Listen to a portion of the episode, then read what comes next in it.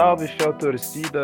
Vamos chegando aqui para o nosso primeiro podcast aqui do SCCP Scouts sobre a base do Corinthians. Estamos inaugurando um podcast sobre a base do Timão. Uh, vamos falar bastante aí sobre o Sub-17, sobre o Sub-20, sobre o Sub-20, sobre o Sub-23 também, agora com o Danilo. Uh, nosso primeiro podcast, a temporada aí uh, vai se alternando, né? Sub-17 já chegou ao fim o Brasileirão, Sub-20 tá rolando, Sub-23 também. Mas vamos lá, tem bastante coisa pra gente falar nesse primeiro episódio. A base do Timão tá muito movimentada nessas últimas semanas. Eu, Yuri Medeiros, não estou sozinho. Vou agora aqui apresentar os meus companheiros que estão comigo uh, nesse primeiro episódio. Começar por ele, Rafael Bryan. Seja bem-vindo, Rafa. Fala galera, como vocês estão?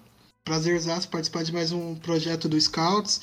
E agora começar um podcast falando sobre os meninos da base, que, é, que são aí o futuro do Corinthians, né? Então, sempre importante a gente trazer quanto mais conteúdo sobre os moleques, melhor.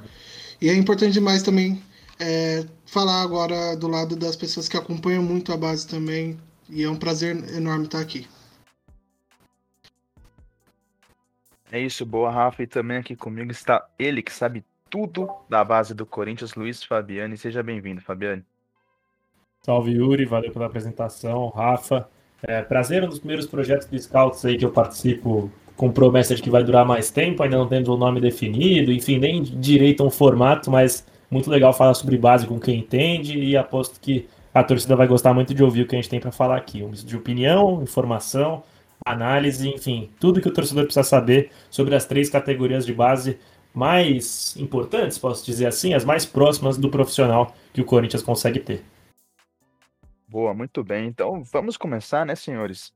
Eu acho que indo numa, numa ordem que faz bastante sentido, vamos começar falando do Sub-17, né, o, o Sub-17 do Corinthians, comandado pelo técnico Gustavo Almeida, e decepcionou em resultados, né? O time foi eliminado ali na primeira fase do Brasileirão, terminou na quinta colocação do grupo B e saiu precocemente, não avançou ali até as fases de mata-mata, um sub-17 que muito padalado, com muitos bons jogadores, mas que dentro de campo é, não conseguiu é, corresponder como a torcida esperava nesse Brasileirão.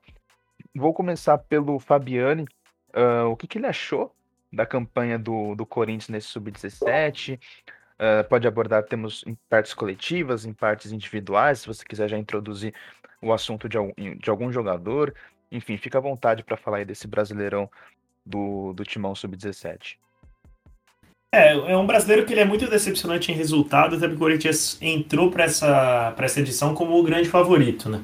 É, não, os nomes da geração 2003, que já era uma geração muito forte, subiram para o Sub-20, então alguns pilares do time do ano passado não estavam mais presentes. Você tem Robert Renan, Kevin, Rian Gustavo, todos agora peças importantes do Sub-20. E chega uma geração muito. É, geração a 2004, né, ganhando cada vez mais protagonismo, e a UMA reserva grandes expectativas no Parque São Jorge desde 2013. Então, nesses nomes aí você tem o goleiro Cauê, de seleção sub-17, Léo Maná, de, de seleção sub-17, assim como Guilherme Biro, Felipe Augusto, hoje no profissional, Caio Moraes, Puliero, Gustavo Bispo, Renato, enfim, muitos nomes da geração 2004, somados a alguns bons valores da geração 2005, que também deram conta do recado quando entraram. É, em termos de desempenho, eu gostei do que eu vi. O Corinthians ele faz algumas boas partidas. Ele tem uma partida que é muito abaixo da régua, que é o jogo contra o Fortaleza, no Parque São Jorge, que é o jogo que o Corinthians é derrotado e o grande jogo chave para essa eliminação. Mas de resto, eu sinto que o Corinthians foi bem em quase todas as partidas, até contra equipes muito bem consolidadas. O Corinthians estreia ganhando do Inter e o, Gustavo ele troca muito pouco de esquema, né? O Gustavo Almeida, para quem não sabe, é treinador do Corinthians sub-17, e ele dá início a um 4-1-3-2 ali, conta com algumas peças até dessa geração 2004 vinda do futsal e que são muito interessantes para a gente entender o funcionamento daquela equipe, né? Talvez se a gente fizesse um panorama geral de como a equipe se portou, a equipe que mais jogou tinha o Vitor Mer como lateral esquerdo, né? um nome que veio do futsal, um lateral muito físico e que jogava por vezes como um terceiro zagueiro, deixando o Pedro, um jogador de 2006, né? Então isso era o ano que ele faria 15 anos jogando como extremo e o time man conseguia manter essa pegada numa espécie de um 3-2-5 quando tinha a bola e muito dependente do Breno Bidon e do Tomás Rafael para sair da pressão adversária. Então O, o Corinthians jogava mais ou menos dessa forma, um time de pressão alta, tentava sair curto, dominar o adversário. E assim o fez muitas vezes, mas como vimos nos jogos, o Corinthians esbarrou muito nos gols perdidos. Foi o que aconteceu várias vezes. Quando não aconteceu, goleou o Santos por 4 a 0 na Fazendinha. Então, é, o Corinthians viveu uma situação delicada de conseguir ter desempenho, mas não conseguir converter to todas as chances em gol. Nisso acabou sendo eliminado. Quando acordou já era tarde demais. Então, Corinthians deixou a competição mais cedo do que todo mundo esperava. E é uma pena. Agora vamos ver esses nomes de 2004, subirão 7 para o sub-20, ganhando espaço na categoria de cima, já que agora estouraram a idade para a próxima temporada. Agora eu queria saber de você, Rafa, se você concorda com o Fabiane, né? Eu, eu, eu, pelo menos, dando meu pitaco, acho que de fato era um time que criava muitas chances de gol, desperdiçava muitas chances e era castigado na, defesa, né? Nem sempre a transição defensiva correspondia e o time acabava ficando exposto e levando gols. Acho que é mais ou menos por aí, né, Rafa? Se você quiser levantar mais nomes e nomes, jogadores, individualmente falando, também fica à vontade. O time do Gustavo Almeida, eu gostava muito desde a da primeira rodada. O primeiro jogo contra o Inter foi muito interessante, apesar do Corinthians ter sofrido gol, mas foi uma vitória 2 a 1 na Fazendinha. E eu gostei muito do resultado e principalmente do, do, dos mecanismos que o, que o time utilizava. Né? Ainda sem o, o Guilherme Biro, que é o nome mais badalado da equipe, mas o Léo Maná muito eficiente pelo lado direito, a maioria dos jogos ele foi assim, totalmente dominante. É, na época ainda o Pedro Pedro 06 ele, ele ainda era. ele jogava, né? Ele sofreu uma lesão, se eu não me engano, durante o campeonato. E, e essa, esse comecinho aí me animou muito, muito. É, logo depois eu empatou com o Atlético, num jogo que eu achei que poderia até vencer, mas embora, embora tenha sido fora de casa. Mas falando de, de desempenho, de qualidade individual, eu achei muitos nomes interessantes. Poderia estar. O Léo Maná foi pelo lado direito, ele foi totalmente dominante. É, na reta final, o Kaique me impressionou bastante. É, o Tomás Lisboa, no começo, ele é um volante ali de primeira. O primeiro volante de saída, de mais é, associação com os jogadores. Eu gostei muito também. E, cara, o, o Pedrinho, que para mim é o grande armador da equipe, é o é o grande cérebro. Embora eu gostasse muito do, do Biro, mas acho que falando de, de armação de jogadas, o, o Pedrinho sempre foi o mais importante e eu tenho muita expectativa nele agora no Sub-20. Inclusive, ele entrou no último jogo agora do Sub-20 foi muito bem. É, e durante todo o campeonato, apesar dos resultados não demonstrarem é, o Corinthians forte, eu vi muitos jogadores, ainda bem jovens, mas muitos jogadores é, com, com potencial muito importante para as próximas temporadas do, do próprio Sub-17, já que são muitos novos. E quem subiu, eu gostei muito. Todos que subiram eu, eu, são jogadores de muito potencial. Eu adicionaria também aí o Wesley, atacante. Né, muito bom. Muito bom, ele começou na reserva e aí ele foi ganhando a posição no decorrer do campeonato, muito técnico, muito técnico, se movimenta muito bem. 2005 ainda, né? Ele ainda tem mais um ano é, na categoria. Novinho, né? E fez um excelente campeonato brasileiro. E, cara, um, um, jogador que no começo eu tinha um pouco de desconfiança no campeonato, mas que foi ganhando minha admiração, foi o Vinícius Cresce, o zagueiro. É, tem boa velocidade, tem boa saída de bola, passe vertical, que o Gustavo Almeida exige bastante. Também acho que é um jogador pra gente, pra gente ficar de olho. Uh, então, fechamos o Sub-17 ou alguém tem, tem mais alguma coisa a falar? Eu acho que eu queria acrescentar um pouco o, os melhores momentos do Corinthians tiveram o Tomás Argentino como zagueiro, achando o Léo Maná em inversões. Foi um cara muito importante nesse sentido. É um cara que é, ele é zagueiro de origem, ele vira volante porque não, não cresceu o suficiente. Até o Carlos Leiria que fez essa troca. Mas o Gustavo coloca ele de, de, zagueiro novamente e foi um cara fundamental na saída de bola. Ele joga até nas duas posições, mas eu achei que como zagueiro foi melhor. E é um nome também para ficar de olho. Em 2004 já foi promovido à equipe sub-20. Inclusive esteve no banco nesse último jogo, nessa vitória, a melhor atuação da, da categoria na temporada. Mas é um nome que eu acho que não poderia passar em branco sem ter nosso destaque. E a gente costuma muito elogiar os jogadores, né? mas é, o Cauê foi um dos goleiros assim que mais me impressionou na base do Corinthians desde que eu não acompanho assim. Um jogo com, com os pés, um, bola longa, muito, muito, muito diferente assim para para a idade. É, e eu acredito que seja até o goleiro mais com mais potencial na base do Corinthians hoje, assim. É... E rendeu até convocação para a seleção, né? Ele virou goleiro da seleção sub-17. Sim, é excelente. Tipo, a gente costuma valorizar os jogadores de linha, né? Mas o, o Cauê é uma peça assim muito importante com é, a bola nos pés, na bola longa, mas também com, com, com as mãos quando precisou, ele foi muito bem. Muito bem, é isso. Acho que deu aí pra gente fazer um bom apanhado desse brasileirão da equipe sub-17, que infelizmente acabou caindo mais cedo do que a gente imaginava. Agora vamos para ele, né? O polêmico sub-20. A gente ainda vai falar um pouco mais sobre a questão dos. Ou melhor, vamos fazer assim, vamos. Come... Vocês querem começar pelo bastidores? Eu acho que é melhor, né? Ou vocês querem ir... deixar pro final? Melhor. É, o bastidor é importante para a gente entender é. o porquê que a temporada começou daquele jeito. Né? Para contextualizar é melhor. Então, Fabiane, fica à vontade, você que apurou bastante essa questão interna aí dentro do Corinthians, pode começar contando um pouquinho dos bastidores do Corinthians Sub-20 que interferiu diretamente em campo. Vamos lá, vamos lá. É, em março, o Corinthians chegou a um acordo com, com o treinador Tarcísio Pugliese para assumir a categoria Sub-20 e não de forma interina, como era o Márcio Bittencourt no começo do ano, mas sim de forma contratada. Foi uma recomendação do preparador físico Leandro Espínola. E é um nome que estranhamente chegou sem ter experiência de base, né? Ele é um cara que se notabilizou muito pelos trabalhos dos times pequenos de São Paulo, mas que chega no Corinthians sem experiência de base e com a promessa de, fa de fazer um time ofensivo, né? Os jogadores, até cheguei a conversar com alguns na pré-temporada, eles falam assim: ah, um time que está treinando muito bem, joga um futebol muito ofensivo, marca alto, muita intensidade, e nos amistosos de pré-temporada isso até se comprovou. O Corinthians enfrentou adversários, é verdade, de menor expressão, mas em todos goleou por 6, 7 a 0, enfim. E, enfim, chegou para o Paulista, para o Campeonato Brasileiro, um time muito jovem, até porque os grandes jogadores do Sub-20 do ano passado ou estouraram a idade ou foram subidos precocemente ao profissional, e acabou acumulando resultados ruins nas primeiras, nas primeiras rodadas e o, o Tarcísio ele é demitido sem até conquistar uma vitória pelo Corinthians.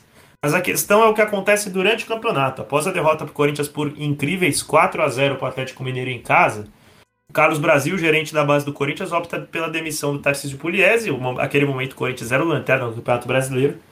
E é de fato, ele demite isso numa terça-feira e na quarta-feira um conselheiro de grande influência nas alamedas do Parque São Jorge, o Jacinto Antônio Ribeiro, para muitos conhecido como Jaça, é, se revolta com a decisão do Carlos Brasil e pede a recontratação do Tarcísio Pugliese e esse pedido é atendido pelo presidente do William Monteiro Alves. A partir daí, é, se inicia uma guerra na base do Corinthians. Hoje é verdade que o Carlos Brasil está com um poder muito maior, conseguiu realocar outros nomes fortes com forte ligação ao Jaça para outros departamentos, caso do Márcio Bittencourt, por exemplo, que quando não exerceu o cargo de treinador do Sub-20 era uma espécie de observador técnico, enfim, mas que não tinha forte ligação com os membros daquele setor. E ele é realocado para a equipe profissional. Você tem outros nomes, o próprio Alex, que era coordenador da, das categorias de base, mais próximo do sub-23, é transferido para auxiliar técnico do Silvinho na equipe profissional. Enfim, uma série de mudanças ali provocadas por essa guerra entre Carlos Brasil e, e Jaça, né? E enfim, a ala mais antiga do Parque São Jorge. Nesse meio tempo da demissão do Tarcísio Pugliese, o clube contatou o Diogo Siston, treinador do Vasco, que por sua vez pediu demissão do clube carioca, mas que com a recontratação do Tarcísio Pugliese ficou desempregado, né? Ele não tinha como voltar para o Vasco, porque o Vasco já tinha tocado seu rumo, e o Corinthians não tinha mais espaço para um treinador na categoria sub-20. Então, passam-se é, quatro dias, o Corinthians vai enfrentar Aliás, passa uma semana, o Corinthians enfrenta esse Vasco, ex-clube do Carlos Brasil, ex-clube do Diogo Siston, de nove funcionários que o Carlos Brasil trouxe para o Corinthians, num clima de guerra ali no Parque São Jorge, o Corinthians é derrotado por 6 a 0 na sua casa, se consolida na lanterna. É, o Tarcísio não é demitido ali, me parece até que numa tentativa de mascarar o que o meu timão tinha divulgado durante a semana, que era esse desentendimento entre Carlos Brasil e Jaça sobre a continuidade do Pugliese. E no jogo seguinte o Corinthians empata, até fazendo uma partida bem honesta contra o São Paulo em 1 a 1 São Paulo líder do campeonato. E aí, horas após o jogo, o Tarcísio é assim demitido. Hoje ainda não há uma confirmação sobre quem deve assumir o clube, mas a tendência é de que o Diogo Siston seja de fato contratado. No momento, Gustavo Almeida assume como interino e é nas mãos dele que o Corinthians conquista sua primeira vitória numa grande atuação contra o América Mineiro. É isso, nesse contexto caótico que o Fabiano acabou de explicar, o Corinthians, né, agora na gravação desse podcast, que foi logo depois da vitória contra o América Mineiro, está na 16 colocação no brasileiro, com uma vitória, dois empates, três derrotas, ou seja, acumulou cinco pontos, fez cinco gols e sofreu 13. 13 gols sofridos. É, Rafa, acho que os números refletem bem o que foi o Corinthians em campo, né? É óbvio que toda essa questão interna interfere, atrapalha, mas o trabalho do Pugliese, ele, ele não teve química, né? Ele não fluiu em nenhum momento, né? Nos jogos. A temporada do Sub-20 em si a gente não citou, né? Mas ele começa muito mal com, com uma derrota na, na primeira fase da Copa do Brasil, com o Márcio Bittencourt ainda. Então, para quem vem de uma temporada tão boa no Sub-20 da temporada passada, ali com Carlos Leri e o Diego Coelho, é, semifinalista do Brasileirão e finalista do Paulistão. É, a gente até, embora muitos jogadores, a, a, base daquele time tenha saído, a gente esperava muito dessa temporada ainda do Sub-20. E, e, em nenhum momento o Corinthians mostrou algo parecido, assim. É, se na Copa do Brasil o Corinthians já tinha mostrado uma dificuldade muito grande para para conseguir sair jogando com a bola nos pés, para é, ter algum mecanismo muito eficiente. No, com o Tarcísio Pugliese foi é, algo muito parecido. Assim. Primeiro as coisas sem usar tanto os laterais avançando, prendendo mais as opções, por exemplo, utilizando o Lucas Beleza, que foi relacionado no último jogo, nos últimos jogos do, do Corinthians profissional é, como lateral direito, ele é um zagueiro, assim, então ele prendia os laterais, o, o, o time não funcionava em campo, e aí também no, saía pouco, né? Foi assim contra o Atlético Mineiro na goleada sofrida em casa, foi assim contra o, contra o Vasco também na goleada sofrida em casa, mas também tinha sido isso é, na estreia contra o Inter. E, e a chegada do, do, do Gustavo Almeida na primeira partida, mesmo que ele só tenha conseguido fazer os três gols no segundo tempo, mas o primeiro tempo já tinha criado muito mais chance que os outros primeiros tempos do, do Corinthians do, do Pugliese. Foi uma mudança muito, muito significativa, apesar de, se não me engano, foi um treino apenas do, do Gustavo. Então, o Pugliese não, não queria avaliar, não, não avalio a carreira do Pugliese, mas a passagem dele pelo Corinthians Sub-20 foi muito ruim, com resultados muito ruins e mais do que isso ainda, é, jogadores entregando menos, né, jogadores com potenciais é, altos, mas que talvez não estavam sendo bem utilizados assim pelo treinador. E agora, uh, ah, para a gente fechar o Sub-20, falar um pouco dos jogadores, né, porque essa temporada do Sub-20 ela se inicia um hype criado em cima do Juan Davi, né? Um hype bem grande de que ele seria o, o protagonista do, do Corinthians na temporada. Isso acabou não se concretizando. Uh, acho que também ficou marcada talvez pela falta de um atacante confiável, né? De que você tinha ali o Anthony, o Arthur Souza, mas nenhum jogador ali que decidisse de fato. O Cauê estava no profissional, desceu um pouco quando jogou também não foi tão bem. Acho que isso acabou prejudicando bastante. Alguns jogadores que renderam bem no sub-20 na temporada passada nesse ano não manteram o nível. A gente pode discutir também se a parte coletiva não está envolvida, que é o caso do, do Matheus Araújo. Então, acho que tem muito disso também, né, Fabiano? Individualmente, o time, talvez muito provavelmente influenciado por questões é, por questões de ambiente, por questões coletivas, acabou não, não entregando também, né? É, o Corinthians, na verdade, ele demora muito para encontrar um, um formato de jogo que conseguisse corresponder às melhores características individuais dos jogadores. Como o Rafa falou, a princípio ele começa com quatro zagueiros na linha de defesa. O primeiro jogo dele ele joga com o Beleze como lateral direito e com o Brian como lateral esquerdo. O Brian é lateral esquerdo de origem, é verdade, mas os melhores momentos dele na base foram como um zagueiro. Então ele é uma espécie de lateral base, faz poucas ultrapassagens e o Corinthians acaba jogando dessa forma. Não sei se até uma, uma tentativa de espelhar o profissional, é verdade, acho difícil, mas quem sabe fosse algo parecido. E algumas peças que tinham características muito interessantes e que têm um bom potencial sendo utilizadas em outras funções. O Rian Gustavo, que é um volante muito parecido com o Maicon, na minha opinião, um cara canhoto, de boa associação, ótimo poder de pisar na área, jogando como um cabeça de área ali, um primeiro volante, um cara muito mais preso à marcação. E até o padrão de saída de bola do Tarcísio Pugliese não favorecia essas peças, porque Ele cobrava o tiro de meta com o, com o Rian vindo buscar a bola do goleiro no tiro de meta, então saindo até de dentro da área. E o, os dois laterais espetados, mas se você vai espetar Beleza e Brian, dois zagueiros, você, você vai, não vai conseguir ser efetivo lá na frente. Você vai colocar dois caras que não tem tanta velocidade e espetar eles, deixar sua transição defensiva ainda mais problemática. Outras peças que acabam perdendo suas melhores características, o Matheus Araújo. O Matheus Araújo é um, um meia cuja melhor característica dele é infiltração e poder de finalização. E ele era utilizado como segundo volante, né? Para não usar um termo talvez antiquado, ele era um cara que jogava muito perto dos volantes, na base da jogada. Não era um finalizador, era mais um construtor. Então nisso ele era facilmente anulado, porque precisaria jogar com muito embate físico e a gente sabe que não é o forte dele. O, nisso o Kevin Vinícius também exercia uma função parecida, que aí sim tem mais a ver com a natureza do jogador, mas que também não fez bons jogos. E o, o Anthony, que era o, o, único nome de profundidade, jogava centralizado, com o Arthur Souza, que é um nome, um cara mais é, fazedor de gol, jogando pela ponta. Enfim, as peças simplesmente não encaixavam. Uh, o desempenho para mim correspondeu muito com as escolhas do Tarcísio Pugliese. evitei fazer grandes críticas, até porque o trabalho era muito. É, não tinha continuidade, né? Assim, ele fez só cinco jogos até ser demitido, mas as escolhas dele, para mim, baseado no que eu conheço dos jogadores, nunca se justificaram. E o único jogo que ele esboça fazer uma troca é o jogo que ele não perde. É o jogo que o Corinthians empata com o. Com, ele, ele não perde. Caramba. Ele não perde a estreia para o Inter, é verdade. Ele empata com o gol do Juan Davi, mas o Corinthians também desempenhando muito mal. Perde para o Fortaleza no jogo que foi ainda pior. É, perde de 4 a 0 no Atlético Mineiro também, até aí mantendo a estrutura.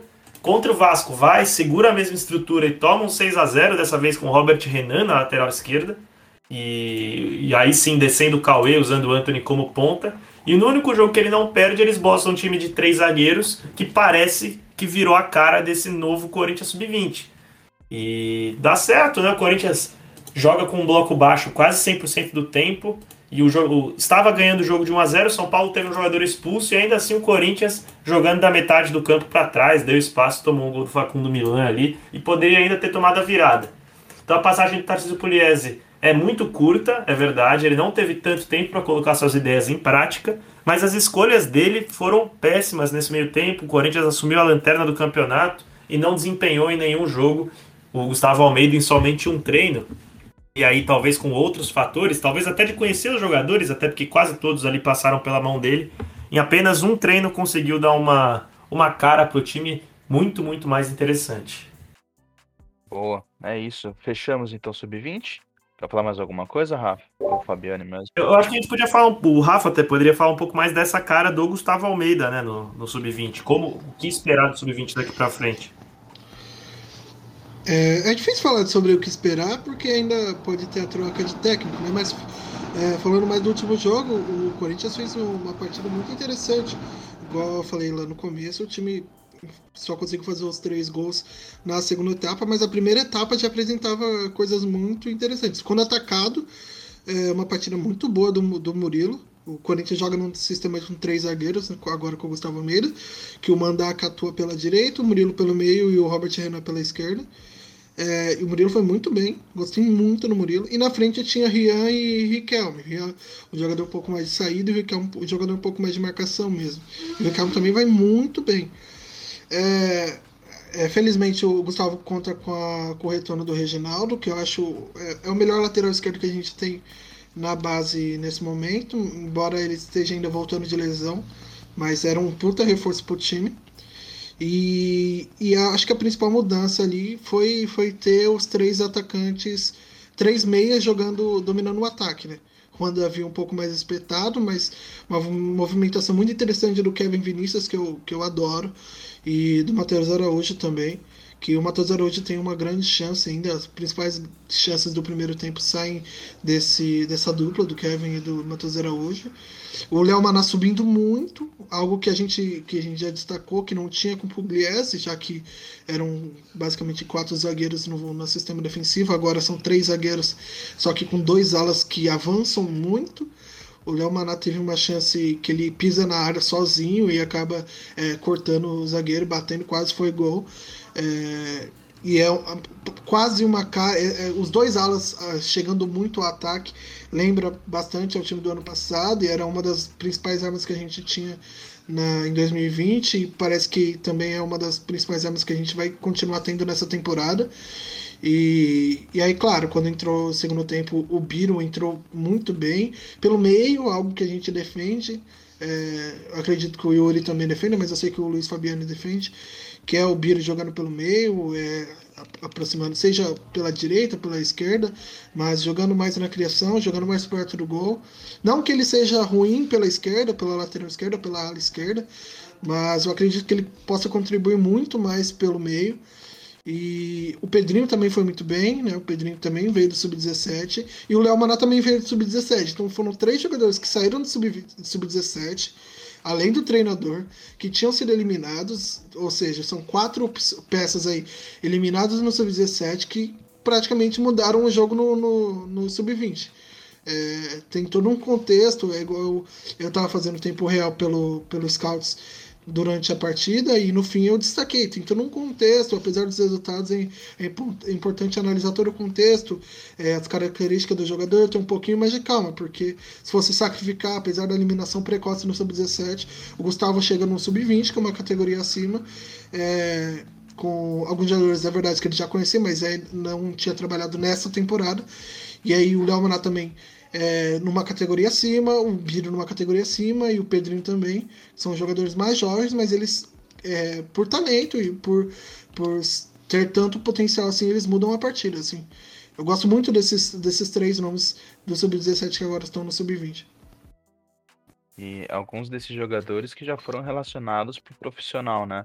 O Mancini chegou a subir o Matheus Araújo, é, já na reta final do brasileiro, se eu não me engano, e pro início da temporada. Ele sobe o, o Biro por um jogo, né? Contra a Ponte, aquele jogo do, do Paulista. O Corinthians não tinha lateral. E. Acho que são esses, né? Os mais jovens. Você tem, você tem Cauê, né? É, que tá machucado, Cauê. não participou do jogo, mas que subiu. Isso. O Mandaka, Mandaka que verdade. até chegou a fazer gol, inclusive. É. De resto, eu imagino que só esses. O Anthony, que faz o gol contra o São Paulo, também foi promovido, até usado como titular. É. Mas é importante falar que o Anthony teve o seu contrato de empréstimo com o Corinthians encerrado no último dia 14 de julho e voltou para o Joinville. Opção do clube de não renovar o, o, contrato do atacante. Causou até alguma indignação dele ali, mas não é mais jogador do Corinthians. É isso. E é, hum. é esperado que o Reginaldo tenha um pouco mais de chance. É, já que o Fábio Santos provavelmente não vai renovar com o time profissional, o Reginaldo já é, eu acho que é o, é o próximo da fila ali dos laterais esquerdos, dos alas esquerdos. Apesar do Lucas Piton ainda ser muito novo. Até tem história a idade, né? É. Com certeza. É questão da idade. E falando de ala esquerdo, né, tem que destacar a entrada do Léo. O Léo foi muito bem. É, ele participa dos dois, de dois gols, dois dos três gols, né? Inclusive no golaço do Biro, quem dá o cruzamento para ele é o Léo. Então o Léo entrou muito bem, o Reginaldo, ele, se eu não me engano, ele sente uma lesão, ele é, sente dores e acaba saindo para evitar uma lesão. E o Léo entra, o, que, não, que não vinha tentando, tendo grande espaço no, no Sub-20 nessa temporada, e, e acaba ajudando também a mudar essa partida. Né? A, a, a, safra mais recente de zagueiros e, lateral, de, e laterais esquerdas do Corinthians é absurdo, né? Só a gente pensar que o Lucas Pires, que já tinha sido um dos grandes destaques do Corinthians sub-20 na temporada passada, né, acabou não tendo seu vínculo estendido e agora ele tá no Santos, mas era um excelente jogador. Aí você tem o Reginaldo, o Léo, no profissional você tem o Piton, na zaga você tem vários nomes bons, Robert Renan, né, que já tinha ido bem no sub-17 e, e tem tudo para ir bem também no sub-20. Então são realmente defensivamente o Corinthians tem várias opções ali. Uh, Vamos então para o Sub-23. E óbvio que o Corinthians Sub-23 chama muita atenção por conta do seu técnico, Danilo Zidanilo. Primeiro trabalho dele como treinador. Uh, só contextualizando, né? O Corinthians, o Corinthians Danilo é o terceiro colocado no grupo A do Brasileirão de Aspirantes, com duas vitórias, um empate duas derrotas, sete pontos conquistados. Uh, e aí, Fabiano, o que, que você tem aí para dizer desse Corinthians Sub-23 para a galera? É, jogadores também, se você já quiser entrar, né? Porque aí são, em tese, são jogadores mais perto ali de, de subir para o profissional, né? A gente tem o caso do, do Queiroz, por exemplo. mas fica à vontade aí para abrir o assunto sub-23. É, para quem não sabe, o Sub-23 é comandado pelo Danilo, né? Ose Danilo mesmo, assumiu a categoria esse ano. O Edson Leivinha, que era o treinador, virou auxiliar. E tem seis meses de treinamento até começar as competições, então tempo suficiente ali para ele bolar soluções, ver o que dá certo, o que dá errado. E o Corinthians começa a ter uma cara no, no Campeonato Brasileiro de Aspirantes. É um time que desempenha mais do que desempenhava no ano passado, na minha opinião. E, e tá com alguns nomes a, a se colocar o olho. O time base, para quem não sabe, é o goleiro Felipe, lateral direito Igor Formiga, a zaga Igor, Igor, Mar, não, Igor Moraes. Nossa, deixa eu, deixa eu recomeçar. O time base, para quem não sabe, é o Felipe, goleiro, que já teve passagem pelo profissional, Igor Formiga, um nome muito conhecido. A zaga, com Igor Moraes e o Felipe Torres. Na esquerda, ele tinha a ideia de usar o Lucas Pires. O Lucas Pires, por questões contratuais, não foi utilizado. E ele começa a temporada com o Luan Vitor. Do meio para frente, o Arian e Du, a dupla de volantes, com a subida do duplo profissional, a vaga dele fica com o Thiaguinho. Então, o Arian e Thiaguinho hoje. É, da, a linha de três, ali antes do atacante. Um Rei Fit centralizado, Rafael Bilu na direita e Gabriel Lima na esquerda.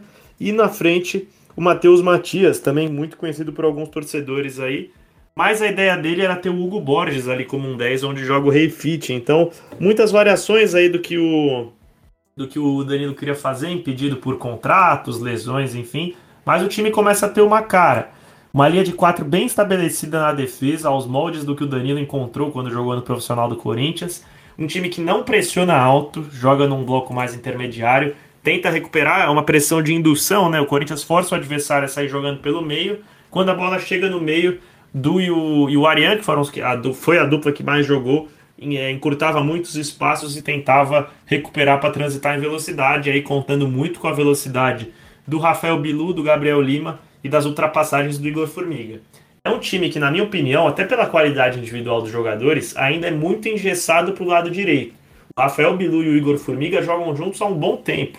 E a, a, hoje no Sub-23 eles conseguem, até pelo, pelo fato do Bilu ser um cara que joga com o pé trocado, eles se entendem muito bem. O Bilu corta para o meio para para tentar chutar, ou enfim, para tentar criar movimentações para que o Formiga ultrapasse, e eles têm esse conhecimento até cognitivo do que, que um vai fazer, e a tomada de decisão dos dois tende a ser muito boa.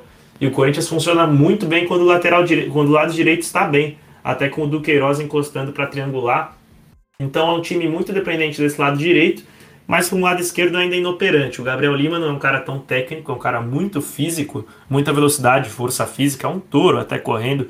Quando, quando bota na frente, ele sempre tenta buscar disputa física com o lateral e acaba levando vantagem. E o Luan Vitor é um lateral que pouco ultrapassa também. É, se o Gabriel Lima é um cara muito físico, o Luan Vitor é o oposto disso. Então o time ainda é muito preso para o lado direito, joga com uma linha de quatro bem estabelecida. E se tivesse um centroavante vivendo uma fase um pouquinho melhor que o Matheus Matias, com certeza já teria vencido mais jogos. Boa. E você, Rafa, quais são as suas considerações aí do, do Sub-23 do Danilo? Acho que a, a mudança mais impactante assim que me chamou mais atenção com o Danilo foi o do Queiroz, né? Que, eu, que era no Sub-20 um, um, primeiro volante, um volante que ajudava na saída ali num 3 mais 1, sendo esse 1, esse volante à frente dos três zagueiros. E agora ele atua como um meio de chegada mesmo. Lógico que em alguns momentos, principalmente na hora de saída de bola lá desde a defesa, ele atua mais próximo do área, mas a maior parte quando o time está com a bola, ele atua numa, numa segunda linha de meio de campo, assim. E ele foi muito importante em alguns jogos. É, muito próximo do, do Bilu e do, do Formiga, né? O, o trio, é, como o Fabiano já disse, é, é o lado mais forte do Corinthians. Mas o Du me, me, chamou muita atenção porque eu não esperava isso dele. A gente até conversava na, na época que o, que o Du falou sobre é, essa mudança que estava vendo com o Danilo, mas eu não esperava isso do, do Dudu nesse período. E, e, me gostou, me agradou muito, assim. É, inclusive ele até subiu para profissional é, para treinos e foi relacionado, mas essa versão nova do Dudu me encantou bastante. Encantou bastante. É, eu esperava o Sub-23, logo que acaba o Sub-20 e aí os jogadores que eram que não podia jogar mais no sub-20, vão para o sub-23. Eu esperava o Lucas Pires tendo uma temporada dominante no sub-23, assim, é uma pena.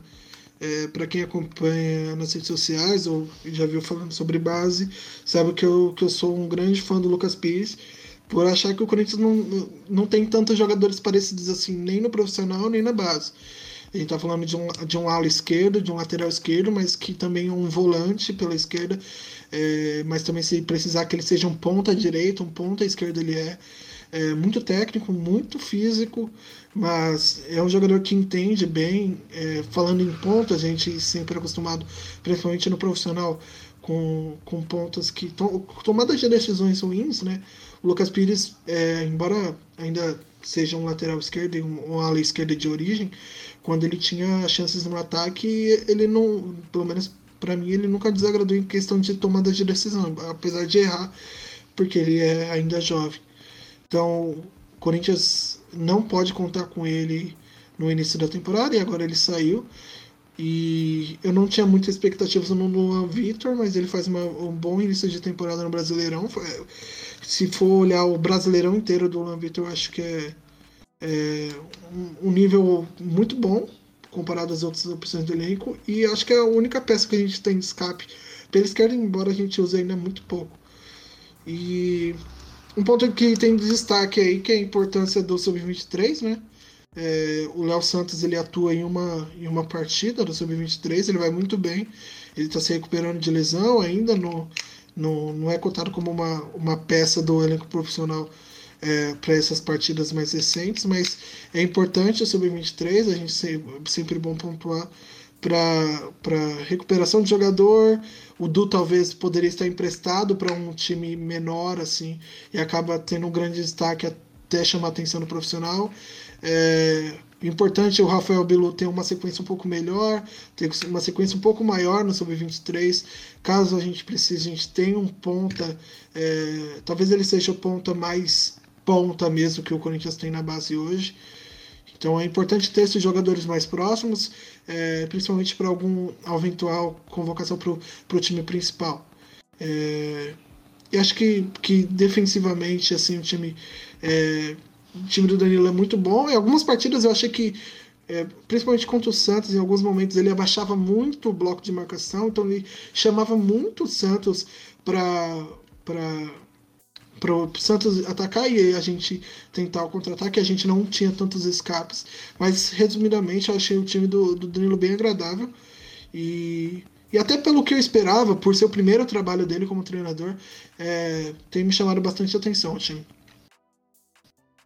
É, uma coisa que, dando meu pitaco agora também nesse Sub-23, uma coisa que me chamou a atenção é que, embora tenha isso que o Rafa falou, de às vezes o time não ter escape, eu acho que, por exemplo, teve partidas contra o Bragantino, por exemplo, o time tinha, teve muita transição rápida.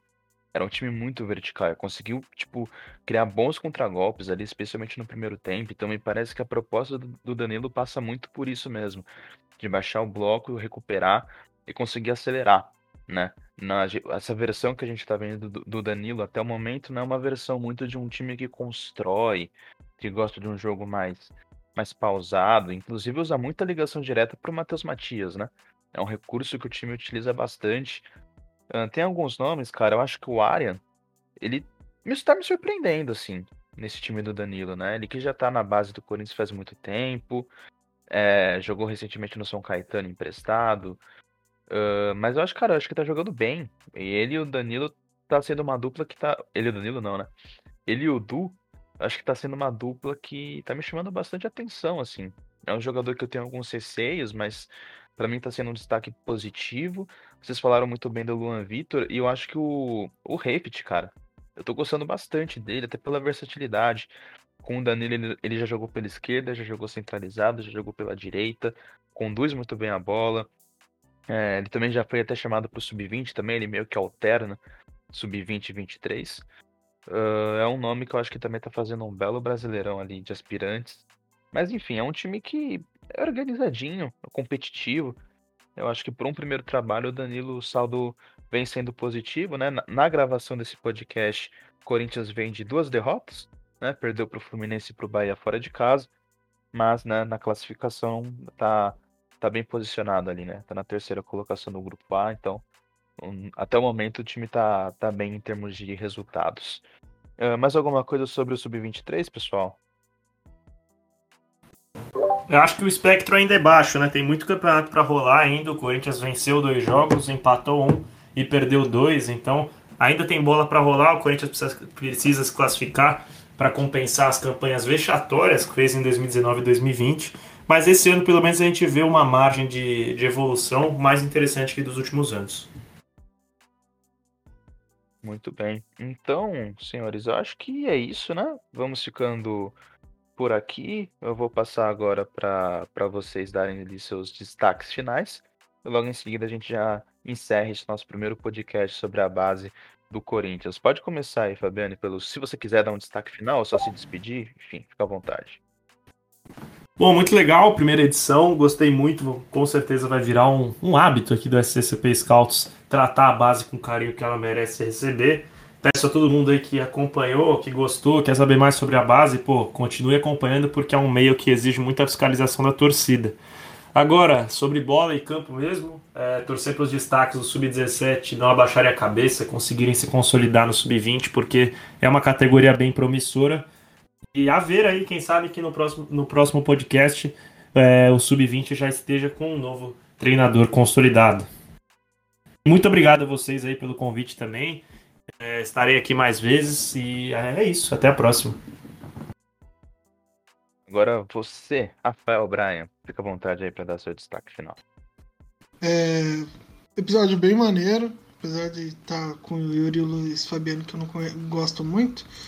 Mas um episódio bem maneiro para falar sobre a base. É sempre importante falar sobre a base com um pouco mais. É, trazendo contexto ali, apesar dos resultados em alguns momentos é, não serem os melhores, mas tem sempre um contexto atrás. Sempre importante pontuar isso. É, agora é torcer para os moleques que estão no, no profissional, ali tenham mais chance e que, que eles consigam dar a volta para trás quem está, quem está por baixo, né? É, importante agora a gente também cobrar um pouco, a, um pouco de transparência da diretoria do Corinthians quanto ao sub-20 todo, todo o mecanismo que funciona ali de como torcida mesmo a gente cobrar como torcida é, alguns problemas que a gente vem encontrando nos últimos dias, que o Luiz e a equipe do Metimão principalmente vem reportando sobre a base. É muito maneiro falar, espero que, que eu volte mais vezes. Agora eu e o Yuri assumimos o comando do, da base no Scouts, então vamos ter muito mais conteúdos. É, todo jogo a gente vai ter o tempo real, então a gente vai fazer os nossos comentários com uma equipe é, muito bem qualificada. Questão de vídeos nós também teremos, análises de jogadores no YouTube, análise de jogadores no Twitter também vamos ter. É, toda sugestão que você tiver, deixe lá. É, meu, meu Twitter é RafaelBryan, B-R-A-Y-A-N, aí o underline no fim. Então, qualquer sugestão de conteúdo você pode deixar lá, ou você pode deixar no arroba SCP Scouts que a gente vai estar tá aceitando, vai estar tá produzindo para vocês sobre os nossos garotos da base. É isto. Como o Rafa falou, a gente vai aumentar a nossa produção de conteúdo sobre a base, né? Inclusive, fiquem de olho no nosso YouTube, onde também teremos vídeos especiais sobre jovens, é, jovens do Terrão, tá? STCP Scouts mesmo, normal. É, se inscreva, porque teremos também muitas novidades, né? Além do Twitter também, que vai ter bem mais material. Então é isso, muito obrigado a você que escutou até o final. E fique, fique ligado, porque a gente vai criar essa rotina de fazer podcast sobre a base do timão a cada 15 dias. Então vai ser algo bem legal e a gente conta com a audiência e com a força de vocês. Tá certo? Então é isso. Até a próxima. Valeu, tamo junto e vai Corinthians.